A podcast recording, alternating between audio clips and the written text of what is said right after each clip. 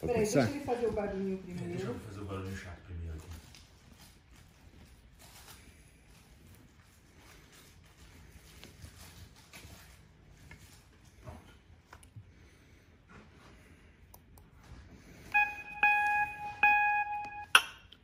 Alô, pessoal. Na última aula eu expliquei alguma coisinha sobre a teoria do signo, mas eu acho que eu fui muito breve e hoje eu gostaria de detalhar alguns aspectos que eu ali só toquei superficialmente. O primeiro é o seguinte: na teoria do signo, nós sabemos que existe a distinção entre o signo, o significado e o referente. O signo é, evidentemente, um elemento visual ou acústico né, que serve para substituir no seu pensamento, substituir e indicar algum significado. O significado é um conjunto de outros signos, em geral palavras, que explicam a intenção com que o signo foi usado, né? o, o significado que você, que o falante está atribuindo ao signo. E por fim existe o referente, que é a coisa, o fato ou situação do mundo real a qual aquilo se refere. Então, por exemplo, se você pega a palavra vaca, é um signo. Você pega a definição de vaca, que você encontra no dicionário, é o significado. E o referente é uma vaca real que você vê no pasto. Ora, essa vaca real não é uma palavra, ela mesma não é um signo e nem um significado, ela é uma terceira coisa. É um elemento extraverbal. Não é isso? Esse elemento extraverbal, como qualquer outro, ele não vem com a sua expressão verbal pronta.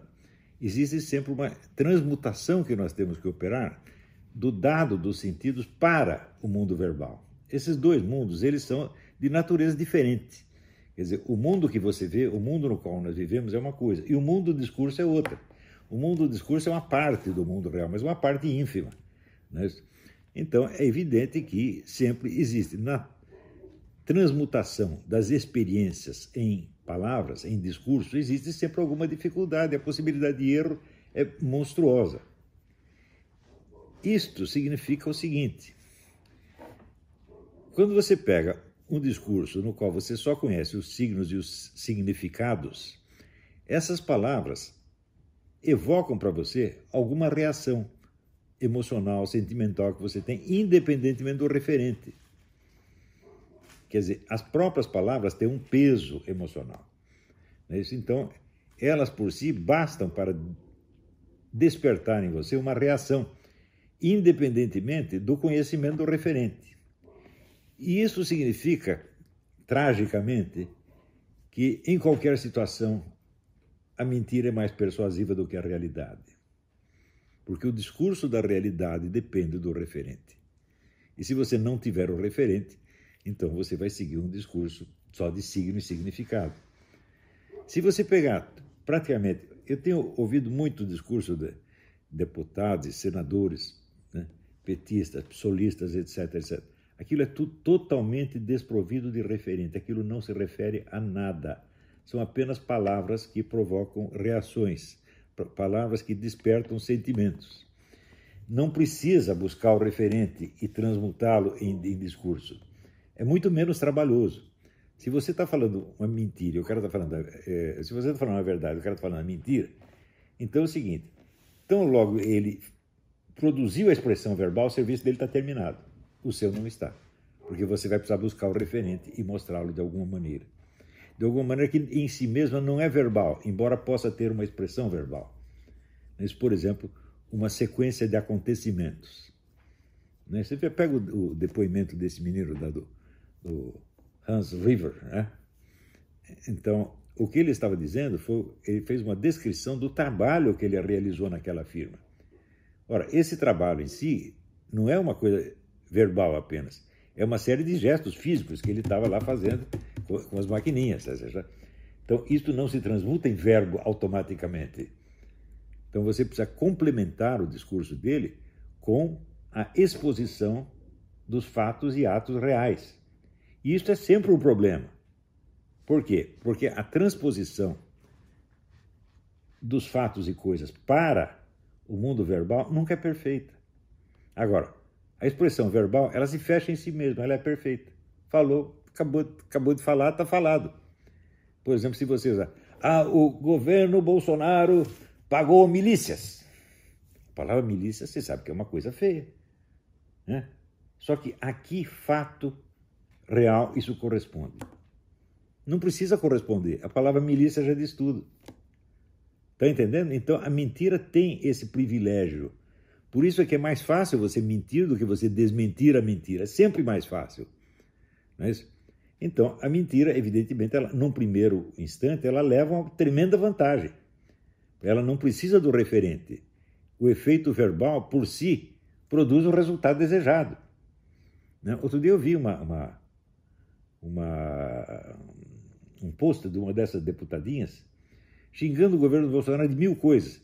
Se você perguntar para ela, me dê um exemplo concreto de cada uma dessas coisas que você disse, ela não pode, ela não tem, mas também não precisa porque o efeito já está desencadeado. Aquelas palavras por si já funcionam. Eu, leiam o meu artigo, palavra gatilho, vocês vão ver como é que isso funciona. É isso? Então, também acontece o seguinte, que graças a isto, existe no mundo da, da, da, da discussão intelectual um problema gravíssimo. Há pessoas que leem, leem, leem, estudam e tudo que elas fazem é comparar textos com textos elas não vão para o referente. Um exemplo é o seu Carlos Noguet. Tudo que ele faz é comparar o texto que ele está lendo com aquilo que ele leu em Santo Tomás de Aquino ou na doutrina da igreja. Ele compara texto com texto. E daí conclui, isso aqui é ortodoxo ou é heterodoxo. Mas acontece o seguinte, uma coisa é ortodoxa ou heterodoxa, ela é correta ou ela é herética, não pela sua fórmula verbal, mas pela referência a algo do mundo externo. Mas acontece que na cabeça de um sujeito como Noguet, que é puramente verbal, não há essa referência. Ele não é capaz de descrever um único fato do mundo real. Ele só se move no mundo dos textos, só se move no mundo do discurso. E é evidente que para ele mesmo isso é enormemente persuasivo. Né? Então, por exemplo, um dia eu usei a, a expressão odeio religião. Né? Daí ele disse: Está vendo? Ele tem que pedir desculpa por isso antes de odiar a religião. Tá, é claro que. Qual é o referente disso aí? Hum? O referente é um conjunto de fenômenos que, na sociedade brasileira atual e real, levam o nome de religião. Né? E não a religião interpretada no seu sentido idealístico mais perfeito. Então, para o católico, fiel católico, o que é a religião? A religião é catolicismo é a religião revelada por nosso Senhor Jesus Cristo. Hum? Agora, se eu falo a palavra religião, não neste contexto, não no contexto doutrinal, mas no contexto social, eu estou me referindo a milhares de coisas que levam o nome de religião. E que pretendem ser respeitáveis porque se recobrem desta palavra. Você pode até fazer religião do Satanás. Aqui nos Estados Unidos não tem. Tem a religião do Satanás, é uma religião oficialmente existente, você tem que respeitar. Tá certo? Então, é aquele. Né? Tinha aquele frade que fazia confraria né, do repolho, confraria esotérica do repolho místico. Isso aí seria religião. Né? Então, qualquer pessoa que leia normalmente, isto é, com uma referência de fundo ao, ao, ao referente, entende o que eu estou dizendo. Mas o cara não entende. Porque para ele só existe signo e significado. Então, se você diz que você odeia a religião, a palavra religião significa substantivamente o fenômeno religião na sua realidade. Vocês estão entendendo? Acontece que no Brasil hoje são milhares de pessoas que leem assim. Vivem num mundo exclusivamente verbal. Não têm a capacidade de examinar o fato, a coisa e fazer a transmutação. Essa transmutação, vamos dizer, da, experiência sensível, real, em palavras, é uma das coisas mais difíceis que existem no mundo. Por que, que nós admiramos os poetas, os grandes escritores? Porque eles sabem fazer isto. Hum? As outras pessoas só sabem expressar em palavras o que já foi expresso em palavras. Hum?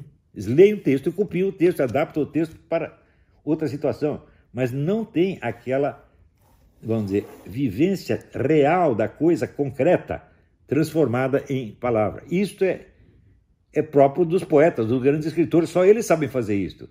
E cá entre nós, eu sou excelente escritor, eu sei fazer isso. Eu sei pegar coisa que todo mundo está vendo e ninguém consegue dizer, e eu consigo dizer. A função do escritor é isso, dizer o que os outros não conseguem dizer. Agora, me mostre uma única coisa do mundo real que seu Noguet tem observado e expressado. Não tem nenhuma. Só tem texto, comparação de texto com texto. Então o cara está num mundo que é assim, que é totalmente fictício. Onde as palavras não têm referentes. E não é só ele. Se você pegar a nossa esquerda inteira, é assim. O mundo inteiro do seu Júlio Sonzero é assim. O mundo inteiro de todos esses antiolavetes é assim. É só palavra gatilho, gente. Então, se diz um sujeito é herético, eu digo, bom, peraí, no que consiste exatamente a heresia? Que eu saiba, existe uma distinção fundamental que a igreja estabelece entre heresia material e heresia formal. Heresia material é quando o sujeito errou em alguma coisa, ele explicou alguma coisa achando que a doutrina da igreja era aquela, sob esse ponto de vista, sob esse aspecto, e não era. Ele errou sem querer.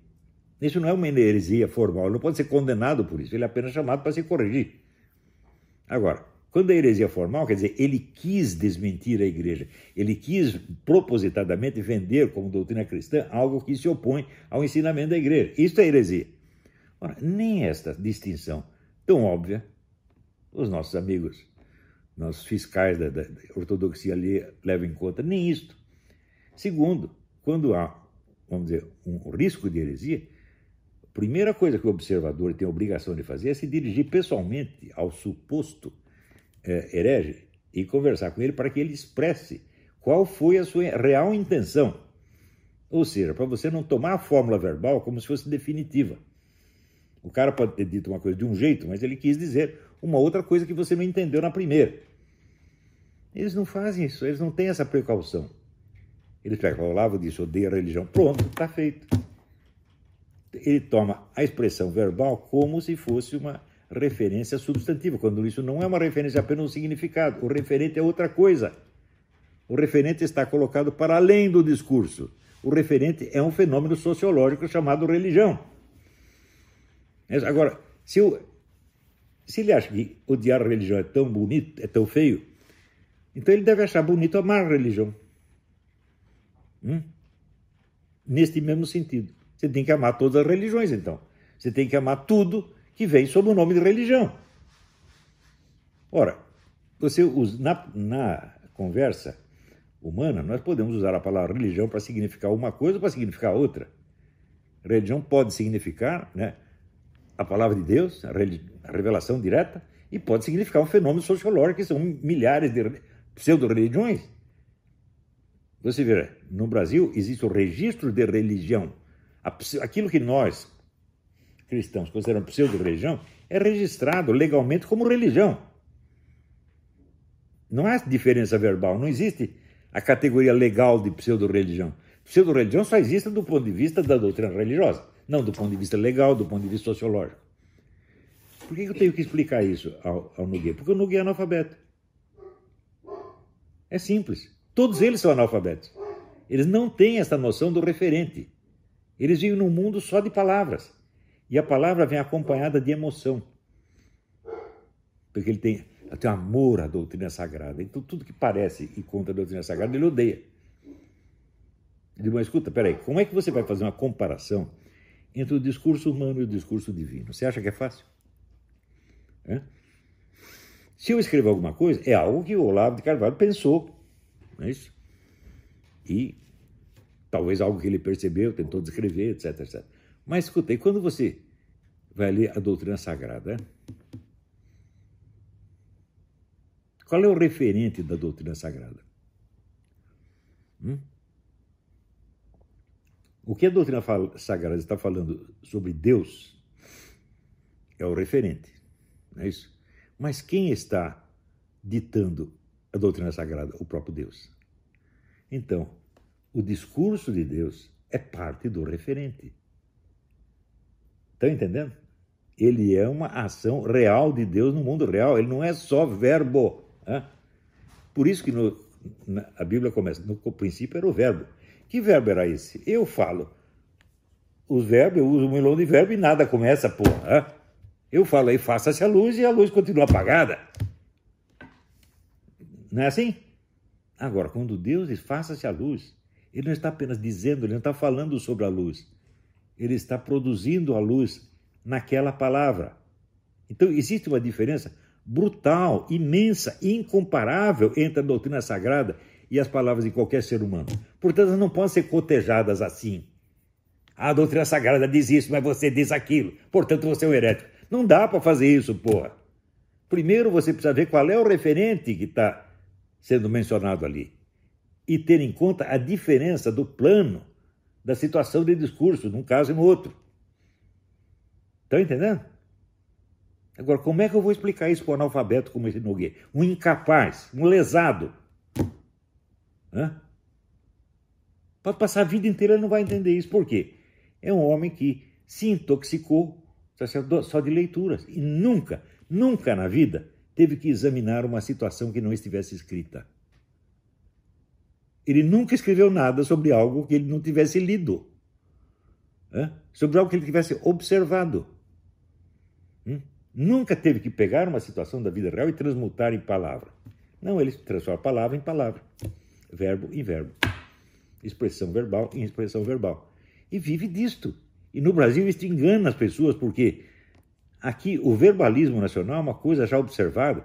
Você vê James, James Bryce, que foi embaixador é, da Inglaterra, ele observou no livro né, que é, no Brasil as palavras valiam mais do que as coisas toda a elite brasileira vivia só de verbalismo. Verbalismo, verbalismo não quer dizer falar muito, não. É o discurso sem referente, é o discurso no qual a palavra em si mesma produz a reação imediata. Não precisa buscar o referente. Buscar o referente sempre dá trabalho, meu Deus do céu. Por exemplo, se eu estou aqui, eu te dou, digo vaca, e te dou a definição de vaca, e mesmo assim, bom, você entendeu a definição, isso quer dizer que ele sabe o que é uma vaca?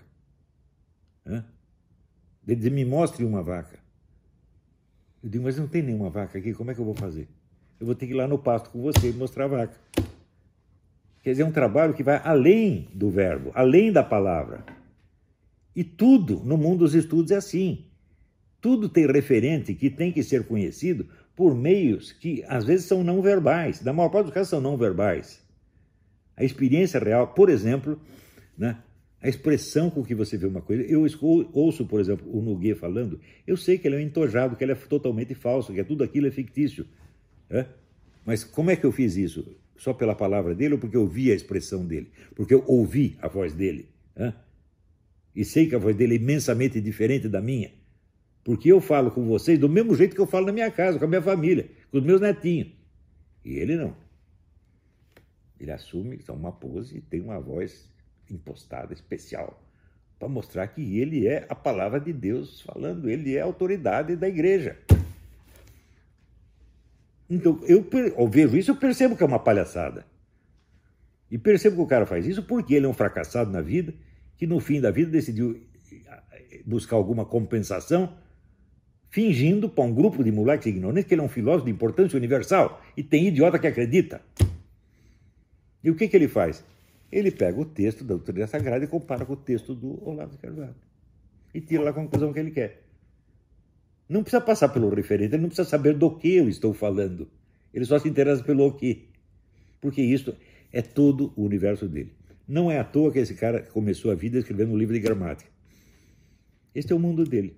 A, linguagem, a gramática é só isso. Não vai passar disso jamais.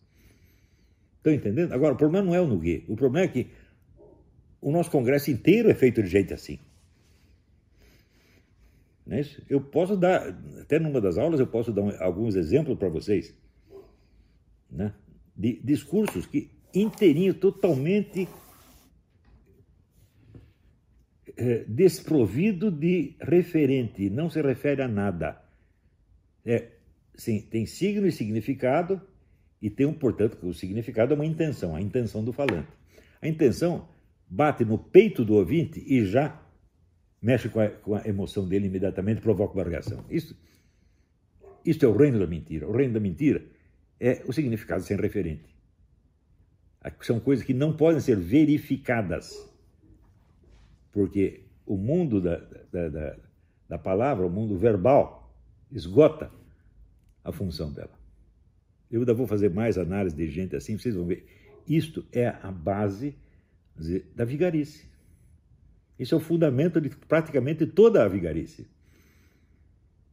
Por exemplo, esse negócio do, desse esse oficial da PM que foi morto lá na Bahia. Ah, tá aqui, o Bolsonaro está envolvido. Qual é a prova? A prova é que o Bolsonaro condecorou o cara em 2005. Digo, qual é o referente? Qual é a ligação efetiva do Bolsonaro com a morte do cara? Não tem, não precisa. Porque você falou isso, a suspeita está lançada no ar. E daí vigora aquela máxima do Talleyrand. Calunia, calunia, alguma coisa sempre vai acabar grudando. Alguma coisa. Qual coisa? Qual coisa? Não interessa. Qualquer uma. Quer dizer, de um milhão de acusações que faz, duas ou três vão pegar. E as outras? As outras passaram, o pessoal já esqueceu. Então é assim. A técnica que o PT usa contra o, o Bolsonaro é a mesma que esse canalha desse Nogueira usa contra mim. A mesmíssima. Só verborreia. É isso? Então, é isso aí, gente. Depois na aula eu explico mais.